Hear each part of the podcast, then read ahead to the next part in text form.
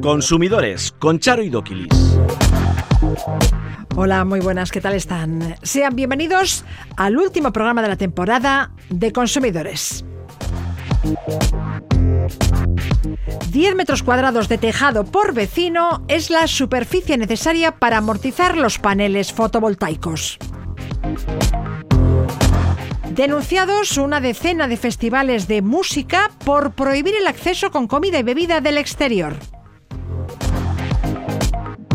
Facua Euskadi denuncia a un restaurante de Oyarchun por su negativa a servir agua del grifo gratis a sus clientes. ¿Qué está pasando con los seguros de prima única financiada? Parte de las hipotecas concedidas en los últimos años han llevado asociadas un tipo de seguro que se viene declarando abusivo por parte de los tribunales. Los consumidores demandan claridad y transparencia a la banca, un trato más cercano, que le rebajen las comisiones o que les ofrezcan más rentabilidad por sus depósitos son otras peticiones recurrentes. Comienza Consumidores.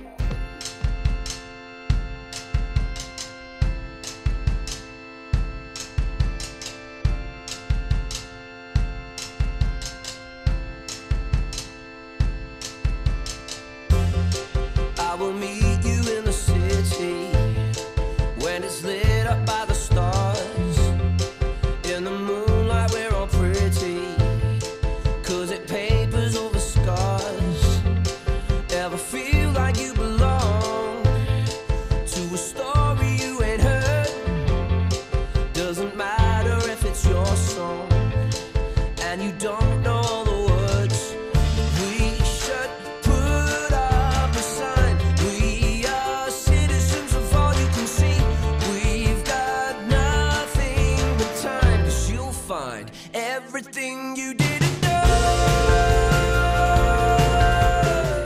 una situación de incertidumbre como la actual, con fluctuaciones del precio de la electricidad que han llegado a doblar el coste de la factura, la instalación de paneles fotovoltaicos para autoconsumo permite estabilizar su importe. Es más, al tratarse de una generación de electricidad más limpia, se reduce su impacto ecológico, al tiempo que se revaloriza el inmueble. La cuestión es, ¿en qué condiciones se amortiza una instalación de autoconsumo fotovoltaico en una comunidad de propietarios? ¿Qué Izaga, asesor jurídico de la UCO en Euskadi, ¿qué tal? Hola, Charo, muy bien. ¿En qué condiciones se amortiza una instalación de placas solares? Bueno, pues ya sabes que nosotros somos muy estudiosos y nos gustan hacer estudios, ¿no? Entonces, hemos hecho un estudio. Estamos hablando de, instalación de, paneles fotovoltaicos en comunidades, en edificios, o sea, porque muchas veces lo, lo asimilamos con viviendas individuales, chalés, caseríos, no. Aquí estamos en comunidades de propietarios. Pues eh, básicamente entre 8 y 12 metros cuadrados, unos 10, es la superficie de tejado por vecino que sería necesario para cubrir un 30% de la demanda eléctrica en lo que es la comunidad de propietarios. Entonces es necesaria una superficie de entre 8 y 12 metros cuadrados de tejado por vecino. Sí, y, el, plazo de amortización sería en unos en unos siete años. esta es la referencia que hemos tomado para una zona climática como la de pues de Madrid, Pamplona, Vitoria, por ejemplo. Básicamente con unas, unas, horas, entre comillas, solares. Pues hombre, Donosti y Bilbao pues lo van a tener un poquito más, más claro porque tienen algo más de nubes, ¿no? Y hombre, lógicamente, si vamos a Córdoba y Almería, pues lógicamente se amortizaría antes, ¿no? Pero básicamente es el tema. Eh, es ponerlo en, en, los tejados, no de cualquier forma, no tiene que dar, no tiene que haber sombras, o bien de los edificios de al lado, o las chimeneas, Habrá que orientarlos al sur también, ¿no? Exactamente, ya que lo ponemos, eh, vamos a ponerlo bien, ¿no?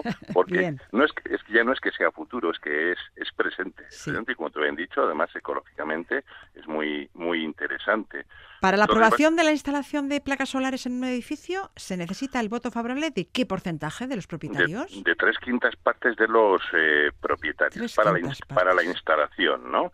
Que pueden acordar, además, cómo van a, repartirlo, porque fíjate, puede destinarse esa producción pues para, el autoconsumo colectivo, es decir, pues por ejemplo, pues para eh, las zonas comunes, ascensor, garaje, escalera, eh, pues todas esas cuestiones, ¿no? Incluso para las viviendas, porque la energía también va a cubrir el gasto que realizan los, los, los, vecinos en, en, los hogares, o para las dos, quiero decir, depende de la cantidad que, que se produzca. Pero lo primero que hay que hacer es consultar las ayudas, que en el caso de Euskadi son tres. Ayudas del EVE, del Ente Vasco de la Energía, fondos europeos Next Generation, y bonificaciones fiscales y deducciones de impuestos. En los ayuntamientos suelen tener cada uno, bueno, puede, cada uno puede tener las suyas en rebajas en el IBI, en este tipo de, de cuestiones.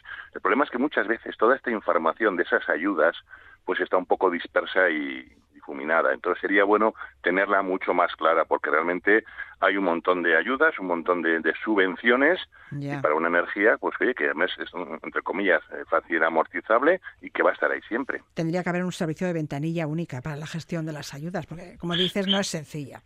No es sencilla. El problema, eso pasa muchas veces igual que ayudas y subvenciones. Es tan farragoso o tan complicado que al final la gente pues deja, deja de pedirlas. y esa, es una pena. Leí mm. hace un tiempo que el 90% de los hogares de Euskadi podría instalar paneles solares y cubrir el 100% de la demanda eléctrica. Se hablaba de que podrían instalarse 10 millones de paneles. Estas placas evitarían la emisión anual de casi un millón de toneladas de CO2, lo que equivaldría a plantar casi 70 millones de nuevos árboles. Es para pensárselo. Y esta semana la OCU ha denunciado a siete compañías aéreas por publicidad engañosa. Por publicidad engañosa. Así es. Bueno, nosotros a nivel nacional siete, pero a nivel europeo otras OCUs europeas, por así decir, nada, son 17, ¿no? Eso que te digan que bueno que esos em, trucos publicitarios que muchas veces son trucos para que tú contrates con ellos no hablar de viajes aéreos sostenibles ecológicos eh, con menos emisiones de CO2 vamos a ver al día de hoy no hay por así decir una tecnología que permita demostrar esto no eh, los, no hay combustible volar no es sostenible y no puede serlo en un futuro cercano. Que no te vendan motos no te digan, ¿y estaría usted dispuesto a pagar un poquitín más? Porque algunos pagan. Y dice, bueno, eh, un porcentaje por un avión en un vuelo ecológico. Oiga, no, no me venda usted esa moto. Ojalá, ojalá fuese, pero al día de hoy no. Y si ustedes han cobrado por ello, devuelvan ese, ese dinero. Y antes de acabar, hablamos de los aparatos de aire acondicionado. Hasta hace unos años en el norte no los necesitábamos, pero ahora con los veranos sofocantes que estamos padeciendo, más de uno se lo está planteando. Sí, sí, mira, mira, cómo, cómo, tenemos este fin de semana, Con, lo, con, lo, bien que hemos estado hasta ahora, ¿no? Pues sí, básicamente, además, eh, cada día son mejores y básicamente yo creo que el ahorro energético debería ser una prioridad con, con estos aires acondicionados, ¿no? Pues hemos hecho pruebas de eficiencia y rendimiento y básicamente, pues mira, por menos de, de, de 800, euros, 800 euros hemos encontrado un par de aparatos eficientes de calidad y buen precio, que también tienen bomba de calor que nos pueden valer también para, para el invierno, ¿no? Ah, ¿Cuáles son? Tenemos, oh, pues tenemos un Mitsubishi Electric, bueno, MSZ que acaba en 35VG, que vale 708 euros. El coste anual de consumo y amortización es de 176 euros. Es muy eficaz con la desmodificación. Y luego tenemos un Daikin que acaba en P35M, que vale 786 euros que el coste anual, lo mismo de consumo y amortización es de 188 euros, y tiene gran capacidad para enfriar y calentar la vivienda pero de nada nos vale tener unos aparatos buenos y eficaces si luego, por ejemplo, pues tenemos la casa pues eh, con un mal aislamiento, si dejamos puertas y ventanas abiertas, si ese aire acondicionado no lo tenemos limpio y revisado para que no haya fugas de gases. Deberíamos ajustar, por ejemplo, la temperatura entre 24 y 26 grados, porque por cada grado que bajo el termostato, el consumo va a aumentar un, un 10% y eso también es importante. ¿Mm? Bueno, pues así, fresquitos, pasaremos el verano. Qué palo Izaga, asesor jurídico de la en Euskadi, muchísimas gracias por atendernos una temporada más, a disfrutar. Sí. ¿Cómo es eso? Mm, que la vida son dos días, ¿no? Exactamente. No se ha pasado ya, ¿eh?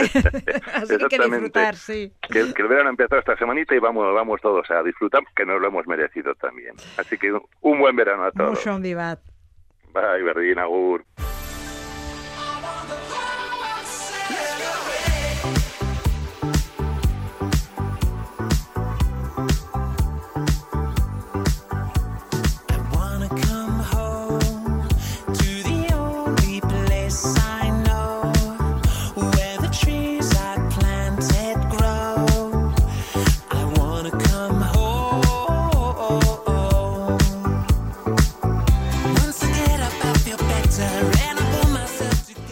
Gran número de festivales y promotores de conciertos establecen en sus condiciones de compra de las entradas una cláusula en esta línea.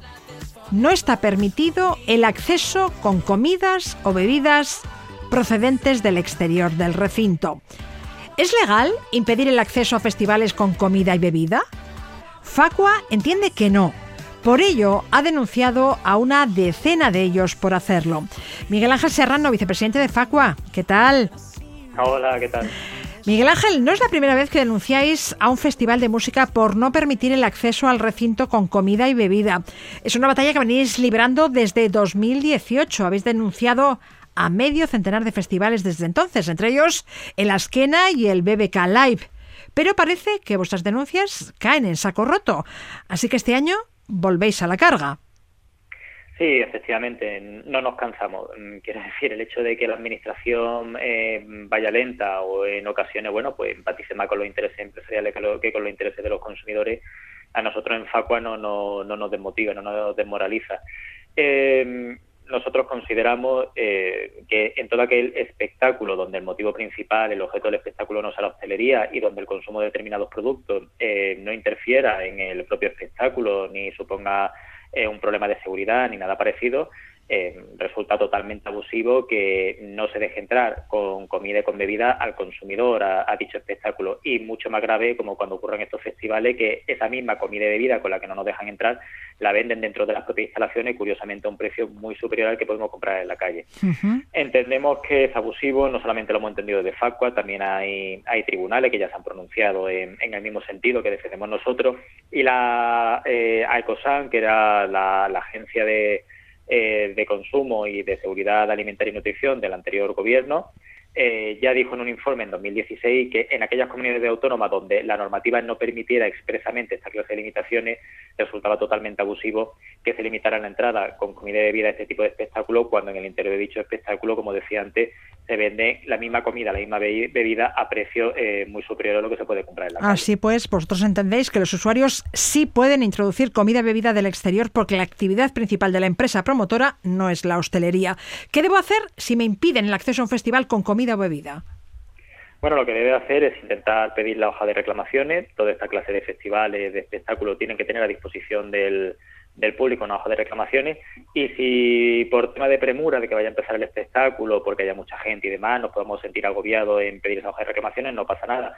Acudimos al festival, eh, disfrutamos del festival y una vez que termine ese festival, lo recomendable es poner una denuncia ante las autoridades de consumo, en este caso ante Consumo Vide, eh, indicando lo que ha pasado y diciendo a la Consumo Vide que sanciona a la promotora del espectáculo pues, por esta clase de comportamiento. Y si se tiene duda de cómo hacer esta, este trámite, de cómo hacer esta denuncia, pues para eso estamos las asociaciones de consumidor y usuario como Facua, para que acudan a nosotros y podamos asesorarle en todo lo que sea posible.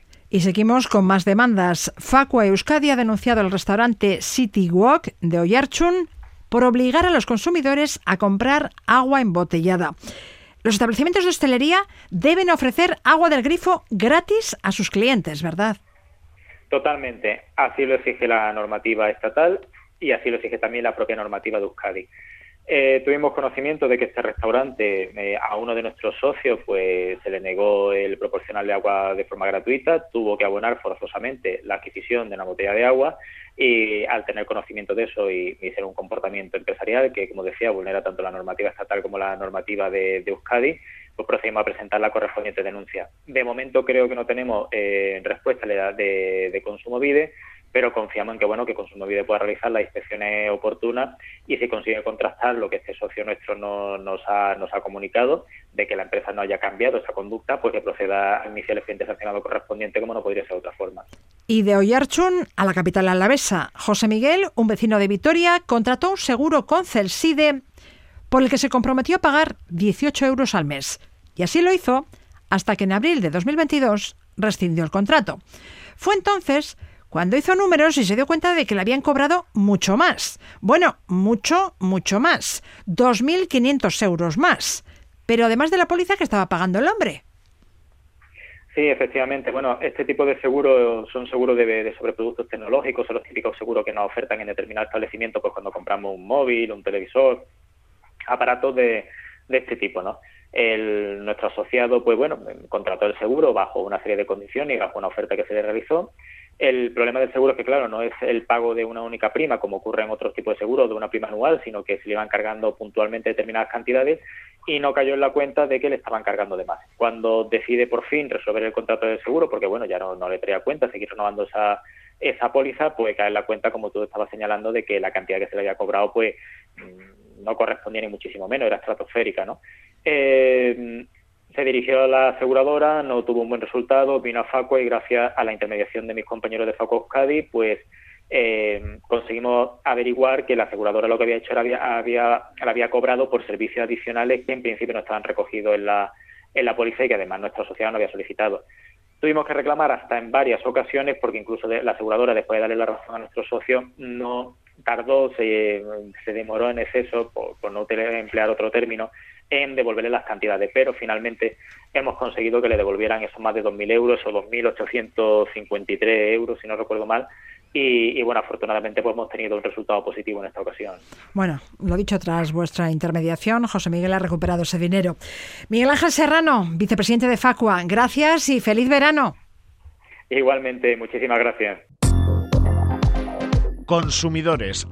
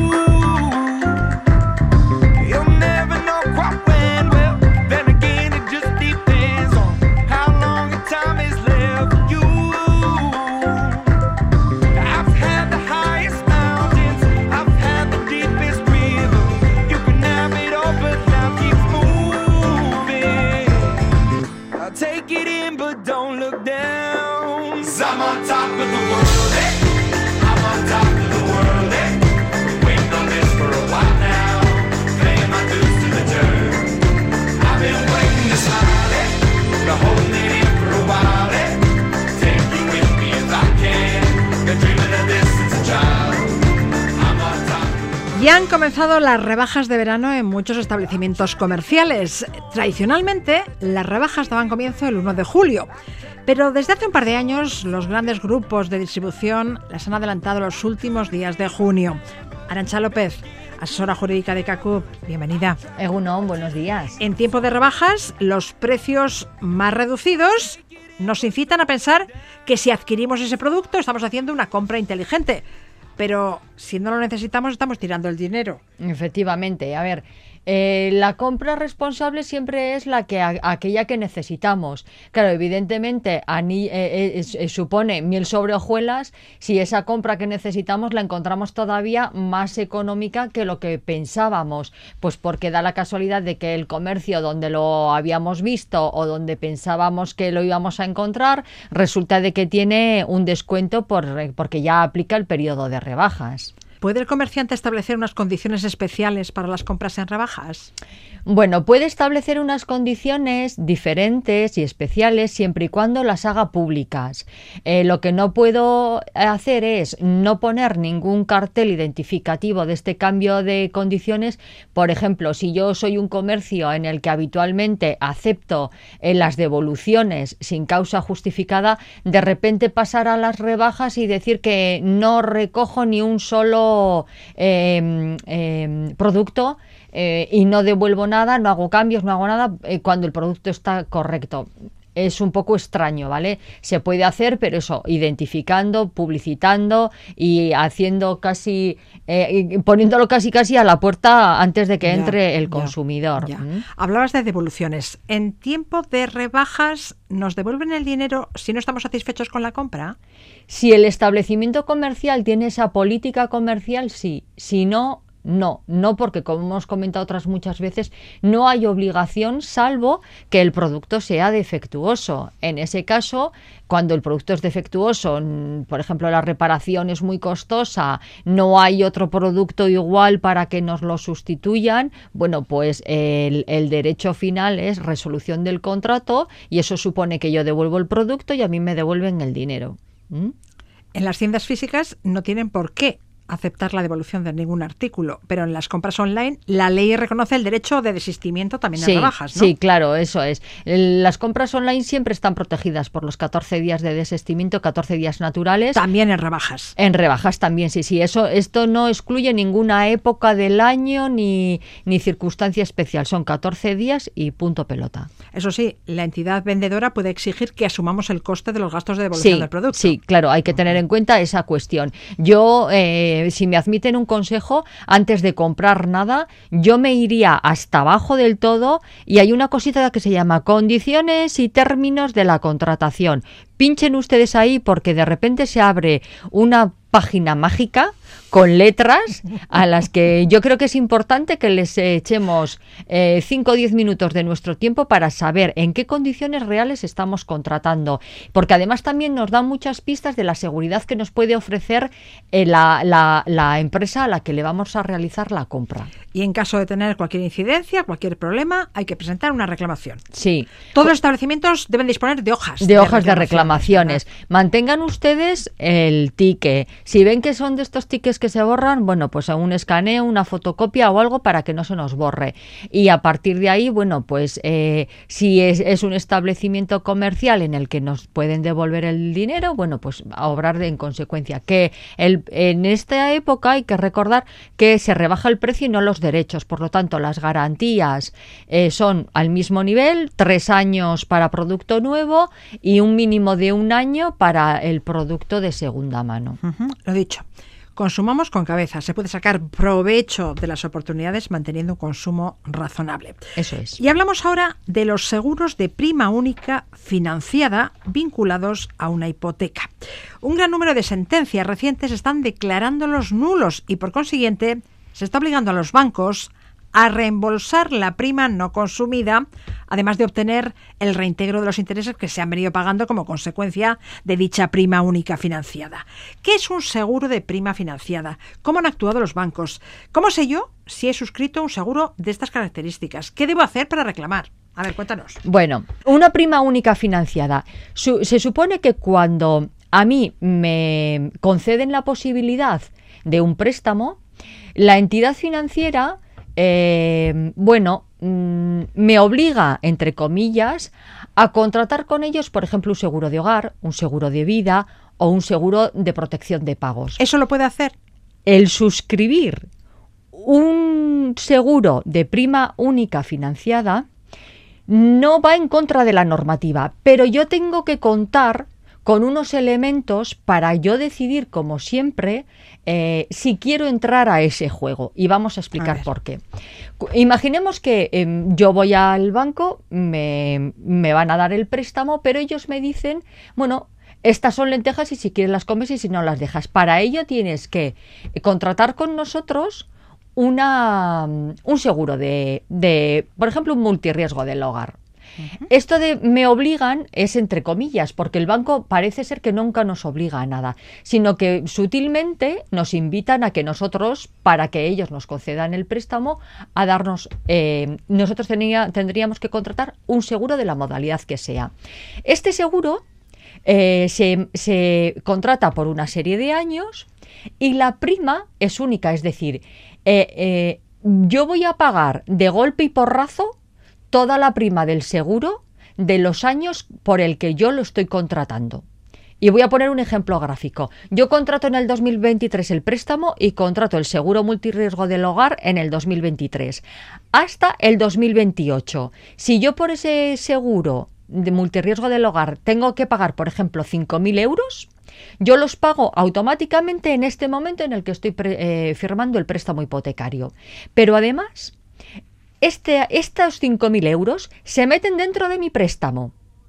O sea, no es que yo lo saque de mi cartera y pague 5.000 euros, taca, taca, los 5 años del seguro y me olvido. No, en este caso se financia también la prima de esos 5 años de mi seguro, a lo cual yo voy a pagar intereses sobre esos 5.000 euros yo, en el caso de que el banco me establezca una comisión de apertura, las comisiones de apertura son sobre la cuantía total del préstamo y por lo tanto también voy a pagar comisión de apertura más alta. Entonces, es un seguro que se suscribe en el momento de formalizar la hipoteca. Sí, Y el montante total del seguro es pagado por el hipotecado por adelantado. Por con adelantado. el dinero que te presta el banco. sí. No pagas el seguro año a año, sino que No. pagas por adelantado los 10, 15 o 20 años de duración del crédito. Sí, Puedes llegar a pagar entre 10.000 y 30.000 euros por anticipado. sí, las sí. reclamaciones que se están viendo son de cantidades abultadas porque son muchos años. Y el banco financia el seguro, incluyéndolo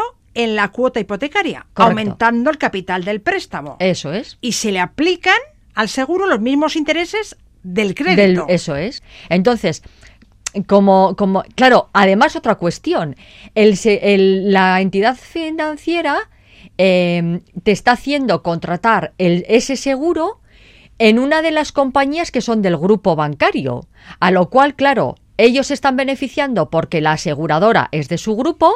Durante esos años mm, te tiene, bueno, mm, eh, ellos ya se han asegurado que tú vas a estar con ellos. Eh, además, mm, cobran los intereses correspondientes, como bien has dicho, de la cuantía. Arancha, como decíamos, muchas sentencias están declarando nulos esos seguros. ¿Por qué? ¿Qué razones aducen los jueces? Pues porque la transparencia con lo que se vende esto no existe, se le engancha al cliente diciéndole que claro, que es totalmente abusivo lo que se les, lo que se le propone porque realmente yo tengo la libertad para contratar el seguro con quien me dé la gana. No me pueden obligar a contratar No. el seguro con una entidad determinada. No, yo Te tengo tienen que dar la libertad libertad de elegir. de elegir. Yo, ellos me pueden Ya. decir, usted tiene que, que- que indicarnos mm, que hay un seguro de la vivienda eh, contra Sí, incendios, o que un es- seguro de vida o lo que fuera. nos lo tiene que indicar, pero usted lo, usted lo tiene que hacer con quien le dé la gana. Evidentemente, claro, luego entramos en la cuestión adicional de que los diferenciales se pueden ver modificados o apañados si nosotros tenemos una serie de productos. Además, eh, claro, nos hacen pagar todo de golpe, a lo cual nos tienen pillados durante 10 años.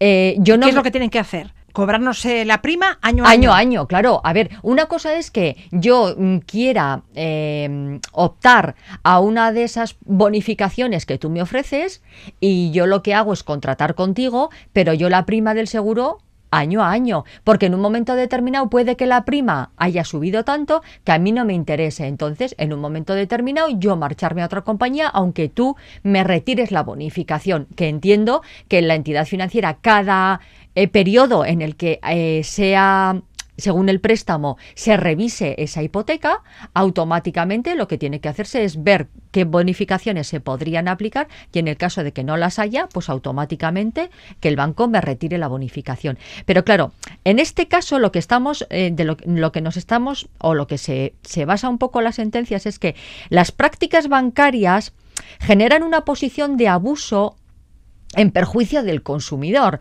Entonces, se trata de condiciones no negociadas. Claro, se trata, imponen. se tratan de unas condiciones eh, que incumplen los criterios de transparencia requerido en las condiciones generales de la contratación. Se trata además de una imposición del banco a vincular el préstamo a un seguro del cual es beneficiario el propio banco. Ya, ya. Y en unas condiciones de financiación fijadas unilateralmente también por el banco. claro, claro. Vamos, eh, entonces, eh, ¿qué ocurre? Que estamos automáticamente eh, bloqueados por esta situación. Entiendo que es un tema un poco eh, igual Complejo. complicado, ¿eh? Pero bueno, imagínense ustedes que están negociando un préstamo y de repente su entidad financiera le dice, bueno, aparte de todo esto que te estoy vendiendo, que son unas bondades que te van a atar durante 30 años, eh, mm, mira, es que te ofrezco la brillante posibilidad de que, mira, contratamos el seguro de vida o el seguro de tal, lo metemos aquí y claro, en un momento dado nos pueden comer el coco diciendo, mira qué bien que te lo metemos todo aquí, te va a salir como Ya. muy baratito, no lo vas a tener que pagar año a año, o sea, a ver, no. Fre- hay que frenarse y con esa información, bueno, valorar las cosas y Vamos a ver, yo tengo libertad para suscribir un seguro con la aseguradora que yo quiera. Que me no me la tienes gana. que imponer tú No. una aseguradora. no, Bien. eso para empezar. Bien. Y no me puedes obligar a pagar la prima De golpe. los 20 años del crédito. Efectivamente. ni de los 20 ni de los 5. A ver, Ay, ay, ay, ay, yo no, no- Yo pagaré año a año. Eso es, yo no me tengo que atar a estar 20 años con una compañía de seguros que es del grupo de la propia entidad Ya, financiera ya, ya. y que además, pues como hemos dicho, claro, es que de esa parte que corresponde al seguro es que me está saliendo más caro porque yo voy a pagar intereses. Y teniendo en cuenta, por ejemplo, analicemos la situación que tenemos actualmente, en el que llevamos durante estos dos años anteriores en que el Euribor ha ido para arriba. Hay que tener en cuenta que los intereses son mayores cuanto mayor es la cantidad. Entonces, claro, si hay mm, 10.000 o 15.000 euros que iban dirigidos a ese seguro y están metidos en mi préstamo, es una cuantía que, claro, con la que yo mm, me la he cargado a las espaldas. Ya, ya. Y eh, en esto, mientras ha estado el Euribor bajo, pues claro, o sea, ni- pues no, no, no nos hemos quejado de nada o porque no nos hemos dado cuenta de cuál era la situación real. Bueno, ¿qué puedo hacer para reclamar?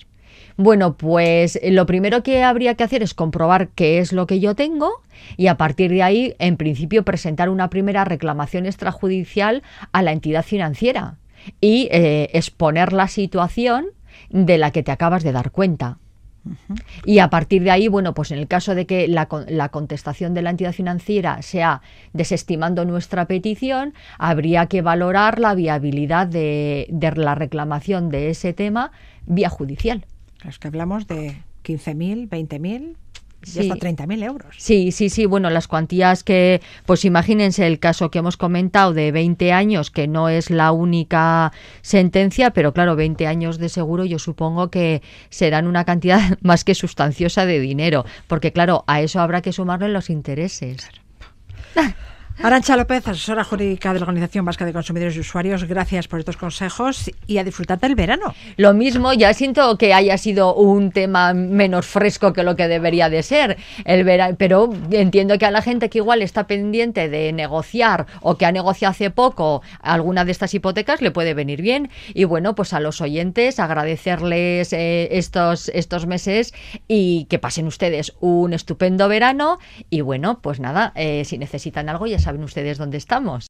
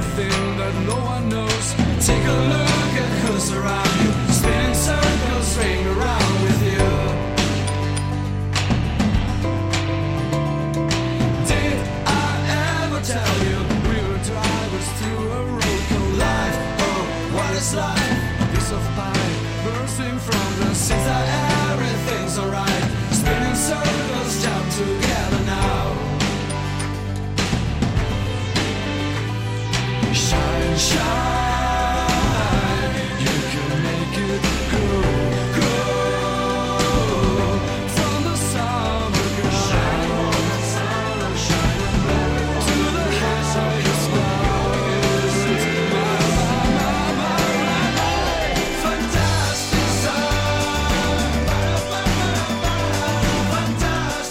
Hablábamos hace unos minutos con Arancha López del seguro de prima única financiada vinculado a una hipoteca. La gran mayoría de las sentencias están obligando a los bancos a reembolsar esa prima más los intereses remuneratorios abonados. ¿Por qué? Entre otros motivos, por falta de transparencia. Los bancos no proporcionan una información clara sobre el coste total del seguro vinculado.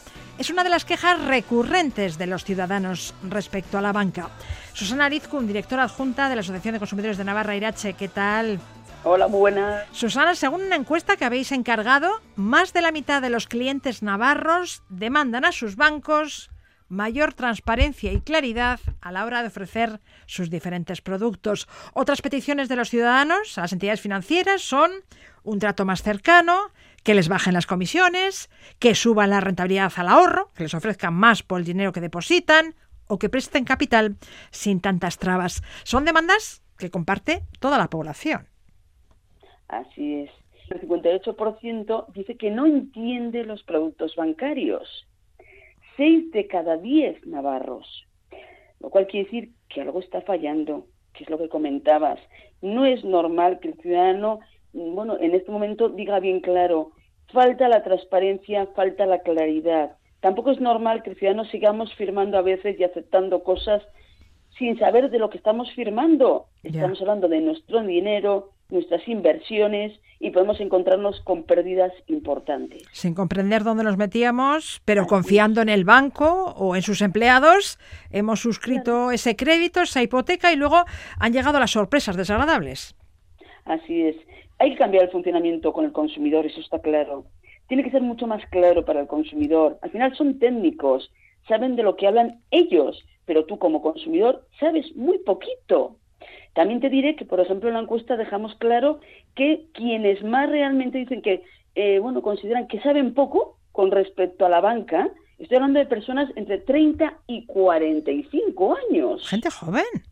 Gente joven, gente que muchas de ellas ha estudiado mucho y que realmente no entiendan por algo será. Es Y vamos a ver, más sí. dices, Ujú. soy de letras, vale, entiendo menos, pero sí que comprendo un poco general. ¿No será que en el fondo nos da timidez también el preguntar más de una vez? Y que al final también nos alborotan un poco con palabras muy técnicas. Y como yo suelo decir, vas allá y quieres saber, son tus ahorros. Entonces lo que tienes que hacer es preguntar. Y si dudas, decir, oiga, hábleme en cristiano, bien claro, exactamente qué es lo que me vende usted Sí, sí, sí. y qué pos y contra tengo. Como yo siempre digo lo mismo, duros de cuatro pesetas no da nadie. Si tú metes en una inversión que tenga un tipo de interés más elevado de lo que hay en el mercado, Desconfía. tiene su riesgo. Sí, con lo que hay que preguntar. Numerosas personas, eh, como nos cuentas, se acercan hasta las oficinas de Irache porque no entienden las condiciones del préstamo que han firmado. Pero la casuística es de lo más variada, ¿no? ¿Qué quejas os plantean los usuarios respecto al proceder de los bancos? Pues lo que te decía, más, como decías, más de una vez te puedes encontrar con que dice yo quiero firmar un préstamo personal o he entendido que eso es lo que yo estaba firmando para una compra y me encuentro con un crédito revolving a largo plazo con unos intereses elevadísimos que no hay manera de, acabar de pagar y dices ¿y dónde me estoy metiendo? ¿Y cuándo se enteran? Cuando vienen por Irache diciendo este préstamo personal no hay manera de terminarlo. Entonces es que no es así. Es un crédito revolving con un interés muy elevado ¿Y esto? Pero si esto no me dijeron que era lo que yo firmaba. Oiga, pues usted lo ha firmado. ¿Qué hacemos? Pues más de una vez lo llevamos al juzgado y sí que gracias a Dios los jueces en este momento están dando la razón muchas al consumidor cuando el interés es muy abusivo y se consigue anularlo. O el típico tema de que, bueno, eh, me llegó una tarjeta, una tarjeta de crédito, si yo como no la he pedido, pues ahí se quedó, no la he usado, oye, llevo años pagando una comisión por ello. Dices, pero que no tengo por qué pagar por una tarjeta que yo no la he utilizado ni la he solicitado. O la tercera también más triste, que tenga el ciudadano diciendo, oye, interprétame un poco este préstamo hipotecario que tengo personal, porque no entiendo nada. ¿y cómo lo ha firmado usted? Pues mira, chicos, apuraos. Tú sabes cuando tú te encuentras ahogado que vas a comprar una vivienda, que has pagado una señal, que no te están concediendo el, el préstamo en ningún lado, que te lo concede este, oye, pues mira, adelante y a por ello. Y luego muchas veces te encuentras pues con un préstamo hipotecario, con unas condiciones bastante malas, problemáticas, y por eso el ciudadano te viene a preguntar a ver qué derechos tengo y qué es lo que yo he firmado. También hay ciudadanos que han perdido miles de euros por invertir en participaciones preferentes, aportaciones financieras subordinadas o hipotecas multidivisa. Y en la gran mayoría de los casos el problema viene de una falta de transparencia de la entidad al vender el producto. Así es. Y también te diré que, por ejemplo, de gastos hipotecarios, pues en este momento hemos conseguido recuperar más de 4 millones de euros para los consumidores navarros. O sea, esto está siendo una locura. También te diré que son hipotecas que todavía hay mucha gente que puede reclamar y tiene desconocimiento. Tengamos claro, usted si tiene una hipoteca posterior al año 93 hasta lo que es julio del 2019 y tiene que poder justificar los gastos de notaría, registro, gestoría y tasación, usted puede reclamar todo eso y no hay problema. O sea, como decían antes, son cinco años, no, no, son 30 años para poder reclamarlo. Entonces, se reclama y estamos hablando de importes más o menos de una media de unos mil euros y sí que es verdad que vía diálogo muchos de ellos conseguimos el arreglo, que se lo abonen, y el que no, lo llevamos al juzgado, a los tribunales, y están saliendo favorables a los consumidores. Los datos de la encuesta indican la necesidad de un cambio profundo en el funcionamiento del sector bancario, especialmente en su trato al consumidor. Es necesario adaptar el lenguaje bancario, mm, que es difícilmente comprensible para todos aquellos que no nos movemos en el sector. Totalmente de acuerdo. Pero también si yo diría al consumidor es, en primer lugar, consejo, voy a contratar algo por escrito que voy a contratarlo con la entidad bancaria, léalo despacio, antes de firmarlo, pregúntelo. Para eso tiene un asesor en la propia entidad bancaria que en teoría le tiene que explicar.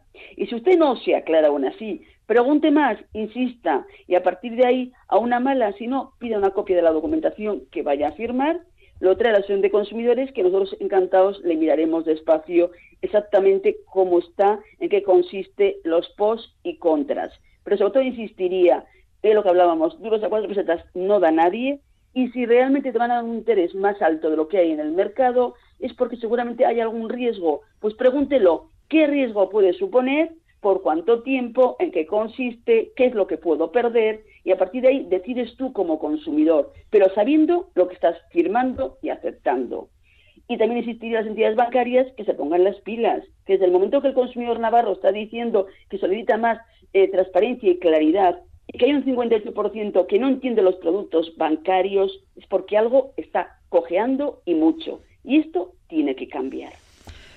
Pero bueno, más allá de la necesidad de una mayor transparencia y pedagogía de los bancos, el consumidor también debe actuar con responsabilidad. Antes de firmar nada, pidamos todas las condiciones por escrito, leámoslas con detenimiento en casa. Si tenemos dudas, se las plantearemos al banco. Y también lo que podemos hacer es acercarnos a una asociación de consumidores para que nos asesore, para que compruebe que no nos cobran comisiones ilegales, que el producto financiero que voy a adquirir no conlleva riesgos. Así es. ¿eh? Que sepamos dónde estamos entrando y que el consumidor tiene que espabilar también. Y que al final, por las palabras técnicas de una persona que tienes enfrente, le puedes preguntar para que te las expliquen mucho más claras también. Entonces tenemos que solicitarlo, exigirlo y que tengamos claro, es nuestro dinero y nosotros tenemos que considerar dónde ponerlo, pero lógicamente con una información clara que entendemos que la entidad bancaria la debería. Susana Arizkun, codirectora de Irache, gracias por la información y nos volvemos a reencontrar en septiembre. Te deseamos el mejor de los veranos. Eh, igualmente, a disfrutar el verano todo lo que podamos y bueno, el que pueda, lógicamente, pero sobre todo, bueno, pues cambiemos un poquito, como dices, el chip, que es bueno para el verano, para volver en septiembre con las pilas cargadas y con ganas de ayudar a los consumidores, que esa es nuestra labor. I kissed you goodbye at the airport, held you so close to me, I said. So here we are now, and I can't stop from crying, Lily. And you said, hey, hey, ho, you know this is the way to go. You will forget about me when I'm on that plane. Forget about me when I'm on that plane. Tonight, tonight, tonight, tonight, I wanna be with you tonight, tonight, tonight, tonight, tonight, I wanna be with you tonight. Ya está aquí de nuevo el verano. Es muy posible que queramos desconectar de pantallas y cachivaches, o bien todo lo contrario, que queramos exprimir las posibilidades de la tecnología para pasar unas buenas vacaciones. Si son de estos últimos, atentos y atentas, porque hoy Iruri Kenner nos trae una serie de gadgets, de dispositivos prácticos, útiles, curiosos, que nos pueden ayudar. Iruri, ¿qué tal? ¿Qué tal? Muy buenas. ¿Son ideas para meter en la maleta o para regalar?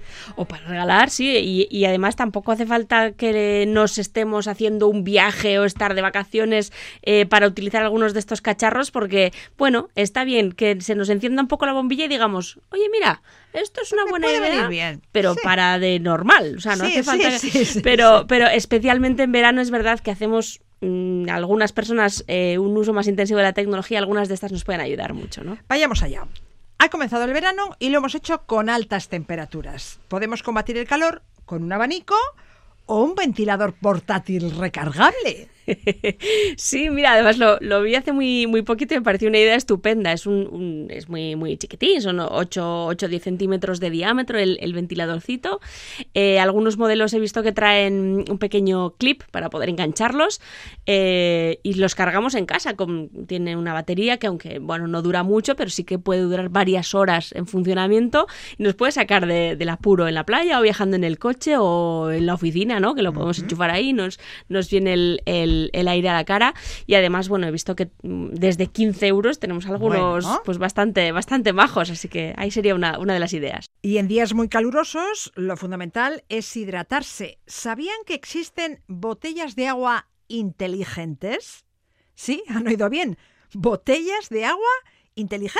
Sí, son botellas que tienen pues un- también una batería incorporada que eh, tienen un, un pequeño mecanismo de refrigeración ¿no? y mantienen las bebidas frías durante horas y no son el clásico termo, sino que hace- son como un pequeño frigorífico. ¿no?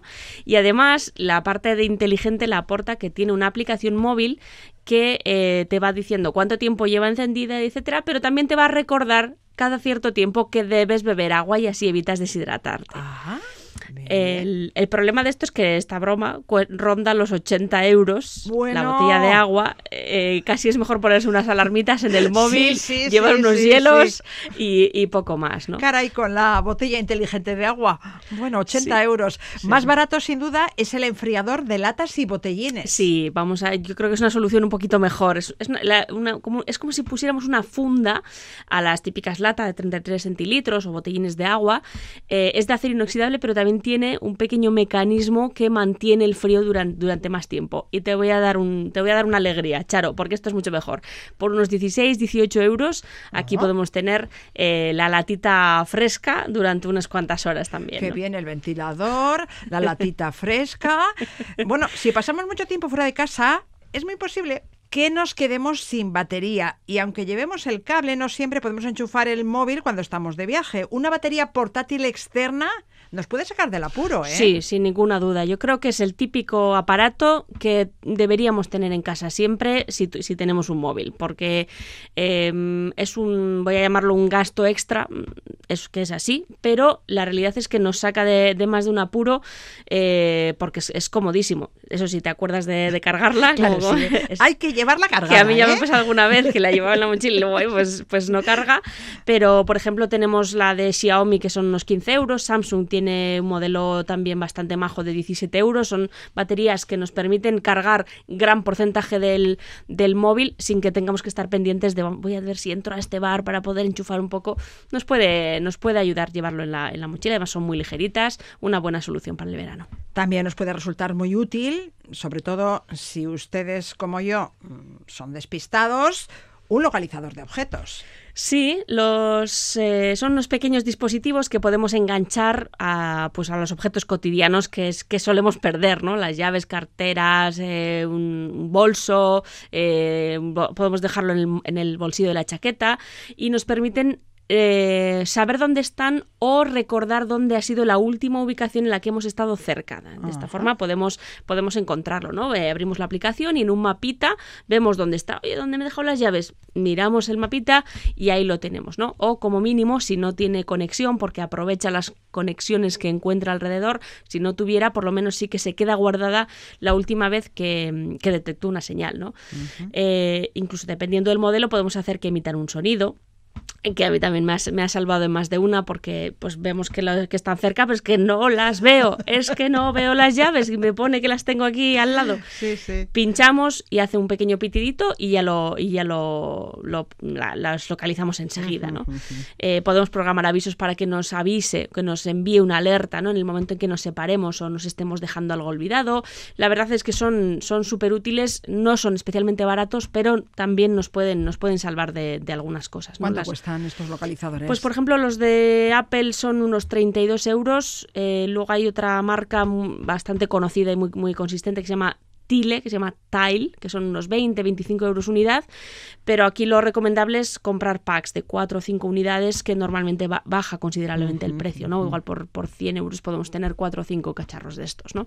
Que vienen Así muy que bien. bueno, la verdad es que vienen sí. muy bien, sí, yo los utilizo mucho ahora. Y muy útil es siempre, pero especialmente en verano, una funda de móvil resistente al agua. Sí, sí, porque no, no lo dejamos en casa. Vamos a la playa, vamos a la piscina y, y- y es- sería interesante tener una funda resistente al agua. Ojo que tenemos que diferenciar entre mm, resistentes al agua y que sean sumergibles. Es decir, no Ah, es lo mismo. resistentes al picaduras. Eso es, una cosa es que no pase Sí. nada si lo cojo con, los, con las manos mojadas o si alguien me salpica Sí, y otra sí. cosa ya es que nos podamos meter en el agua con, Con el móvil. ya con el móvil. Que Ya. Hay muchos móviles que ya permiten hacer esto, pero eh, diferenciemos ¿no? a la hora de, de comprar si queremos que sea solo resistente al agua o que sea 100% hermética para poder eh, meterla ¿no? dentro, del, dentro del agua. ¿Son caras estas fundas?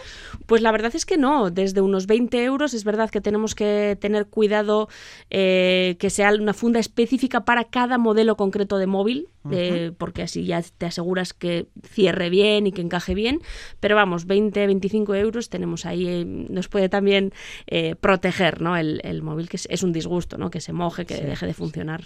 Y para entretenernos en la playa o piscina, ¿qué tal un lector de libros electrónico?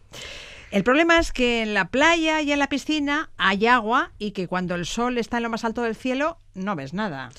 No, eh, en, principio la gente puede llegar a pensar que refleja mucho porque las pantallas reflejan mucho, pero eh, si eh, es muy importante que elijamos un modelo que no tenga pantalla reflectante, sobre todo, evidentemente, si lo vamos a utilizar eso, como al, al aire libre, ¿no?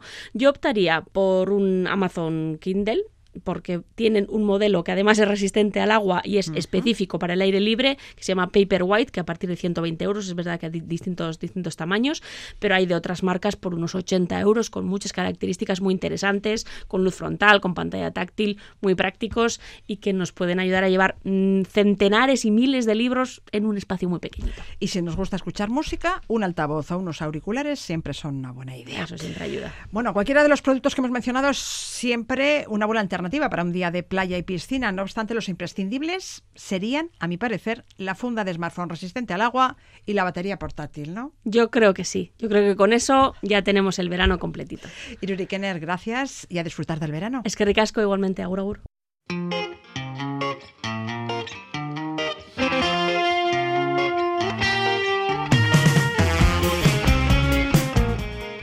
Nos vamos. Hasta aquí el último programa de la temporada de Consumidores. Gracias por su atención. Les dejamos con los chicos de Gatibu, que no paran. Hoy actúan en Sestao, mañana en Hernani, el viernes en Loyu, el sábado que viene en Irisarri. ¡Feliz verano! Ondo izan! Kuia sagardoa, astigarra ganda, palmera kontxa erdizen.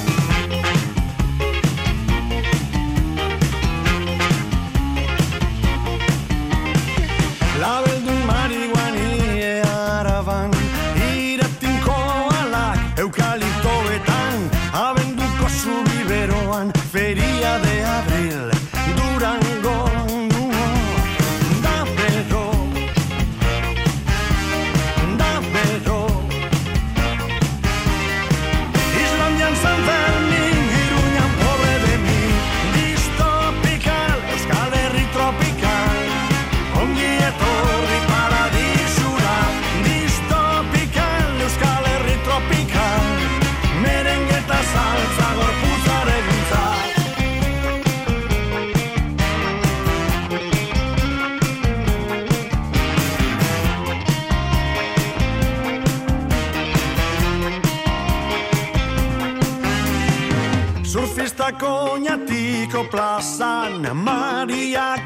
amar y a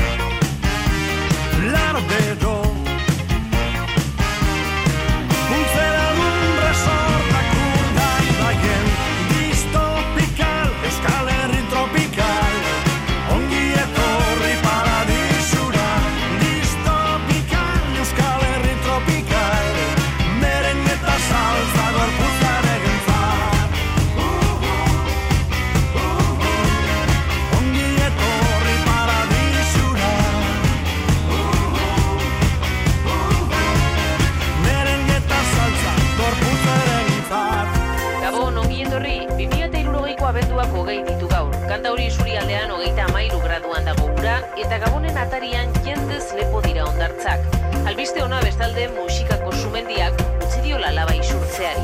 Amaitzeko albistegi honetako elkarrizketa tartean, azken elurtea ikusi zuen herritarra. Euskal Herria maikan bezala, zala, zala.